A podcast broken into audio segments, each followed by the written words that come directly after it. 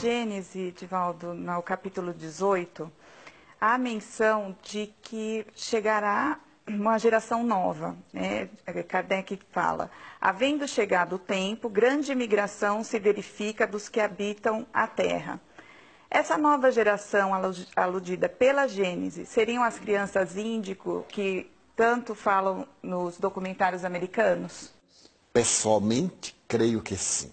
Mas como a minha opinião não é válida, centenas de psicólogos, de psiquiatras, de sociólogos e de pensadores no mundo estamos perfeitamente de acordo com uma nova geração.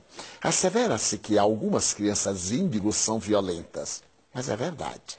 Porque Kardec fala de uma nova geração, não de espíritos evoluídos.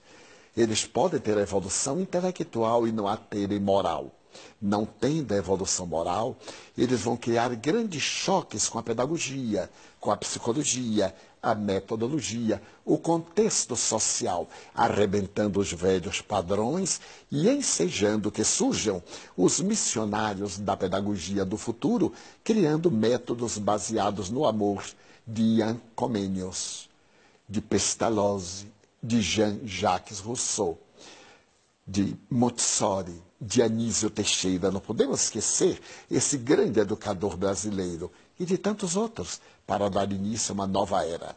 Chamamos-los de crianças índigo ou crianças cristal, não porque devam ser assim denominados, porque já se criou o hábito, mas a criança não deve ser rotulada, ela é apenas criança. Eu tive a oportunidade de assistir um documentário norte-americano é, é, chamado A Evolução Índigo. E lá eles mostram crianças e jovens muito evoluídos para o nosso, nosso senso comum. E eles falam categoricamente que eles estão aqui para transformar a Terra num mundo melhor. E, por sua vez, o noticiário diariamente nos traz informações de jovens que praticam atos bestiais, com crueldade, com muita brutalidade. Como essas duas gerações, uma mais evoluída e essa outra tão atrasada, como essas duas gerações vão conviver nesse novo milênio? Se não houver a sombra, para que a luz? Se não houvesse a doença, para que a saúde? Então os opostos unem-se no infinito, como as paralelas de Einstein. Muitas vezes diz-se que esses criminosos seriais são crianças índigo, mas não se pode provar.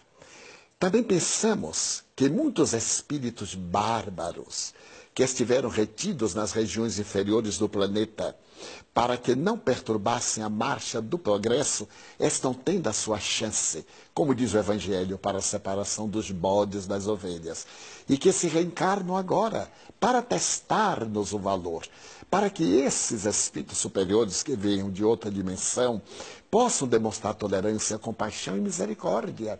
Então é o choque do bem com o mal, do ponto de vista filosófico, porque não existe bem e mal, existe o bem presente e o bem ausente.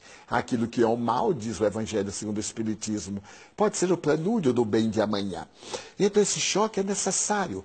Esses espíritos primitivos estão tendo a sua chance caso não na aproveitem, serão exilados para mundos inferiores, para não prejudicarem a marcha da terra. E a grande legião de espíritos nobres, diga-se-lhes índigos, espíritos nobres superiores como aprouver, já está chegando à Terra. Cientistas soviéticos estudam hoje uma criança que eles denominam índigo pelas suas características biológicas, fisiológicas, psicológicas e intelecto-morais. Então o problema está, não o vê quem o não quer.